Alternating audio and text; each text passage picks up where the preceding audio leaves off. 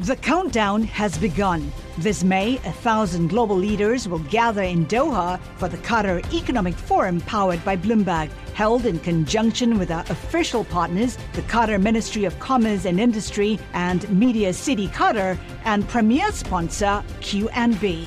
Join heads of state, influential ministers, and leading CEOs to make new connections and gain unique insights. Learn more at QatarEconomicForum.com.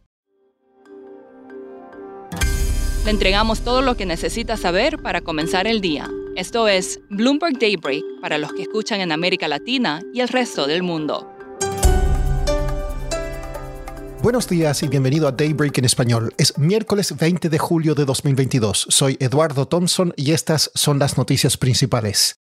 Esta mañana los futuros de Wall Street y las acciones en Europa suben, Asia cerró con alzas, el crudo cae, los bonos del Tesoro de Estados Unidos suben y el Bitcoin se recupera. Vladimir Putin dio un ultimátum para reanudar los envíos de gas a Europa. El gasoducto Nord Stream reanudará sus operaciones mañana, pero Putin dijo que solo operará al 20% de su capacidad la próxima semana si una parte del gasoducto afectada por sanciones no se devuelve a Rusia. La Unión Europea propondrá un recorte voluntario del 15% en el consumo de gas de los Estados miembros a partir del próximo mes. En Italia, el primer ministro Mario Draghi dijo que podría reconstruir su coalición. Esto disminuye la preocupación de que podría renunciar y provocar el caos en el país. En temas corporativos, las acciones de Netflix suben antes de la apertura del mercado después de reportar una pérdida de suscriptores menor a la esperada. La compañía apunta a suscribir a un millón de clientes este trimestre por debajo de las proyecciones, pero revirtiendo las pérdidas del primer semestre. Los inversionistas estarán atentos hoy también a resultados de Tesla, United Airlines, Biogen y Alcoa. Los bancos de inversión especulan sobre tasas y recesión. Blackstone prevé que el ciclo de alzas de la Fed continuará hasta bien entrado el próximo año y que las tasas podrían subir cerca del 5%.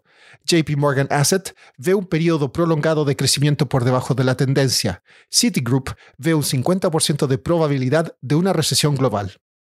La inflación del Reino Unido se aceleró al 9,4% en junio, el ritmo más rápido desde febrero de 1982. La minera brasileña Vale recortó su proyección de extracción de mineral de hierro este año. Su producción de níquel y cobre disminuyó un 16 y un 24% respectivamente en el segundo trimestre. Siguiendo con América Latina, según fuentes, Estados Unidos habría dicho que las políticas energéticas nacionalistas de México violan el Acuerdo de Libre Comercio de Norteamérica, TIMEC, y solicitó conversaciones para resolver disputas. Ecuador y China han iniciado la primera ronda de negociaciones hacia un acuerdo de libre comercio. Hoy en Argentina se informará la actividad económica de mayo. La Embajada de Estados Unidos en Brasilia describió las elecciones de Brasil como un modelo para el mundo, un día después de que Jair Bolsonaro dijera a los embajadores extranjeros que el sistema de votación electrónica es objeto de fraude. El ministro de Hacienda de Chile, Mario Marcel, se reunió esta semana con inversionistas en Nueva York. Entre otros temas, dijo que la reforma tributaria del gobierno del presidente Gabriel Boric no afectará la competitividad del sector minero del país. Marcel también habló con Carolina González, periodista de Bloomberg News en Nueva York, sobre otros temas, como la percepción de Chile en los mercados globales.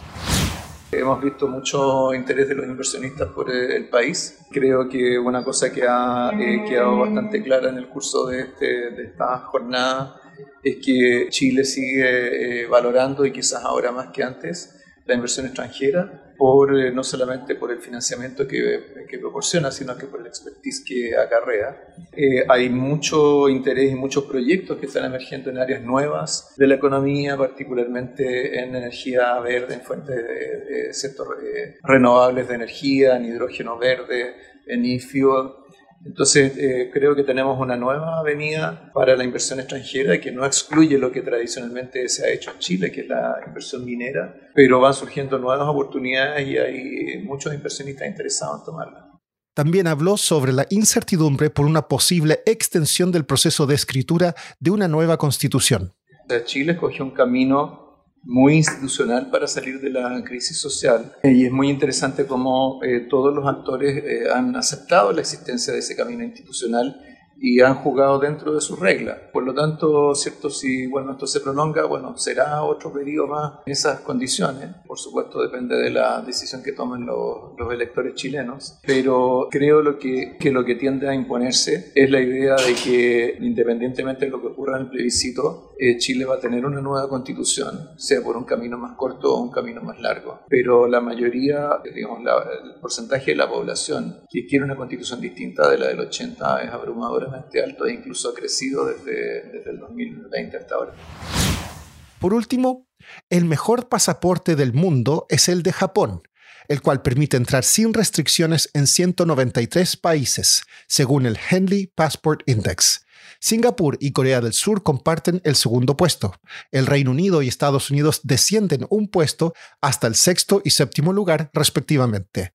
Afganistán se mantiene en el último puesto, con la entrada sin visa solo en 27 países. En América Latina, el mejor pasaporte es el chileno y el peor, el de Cuba.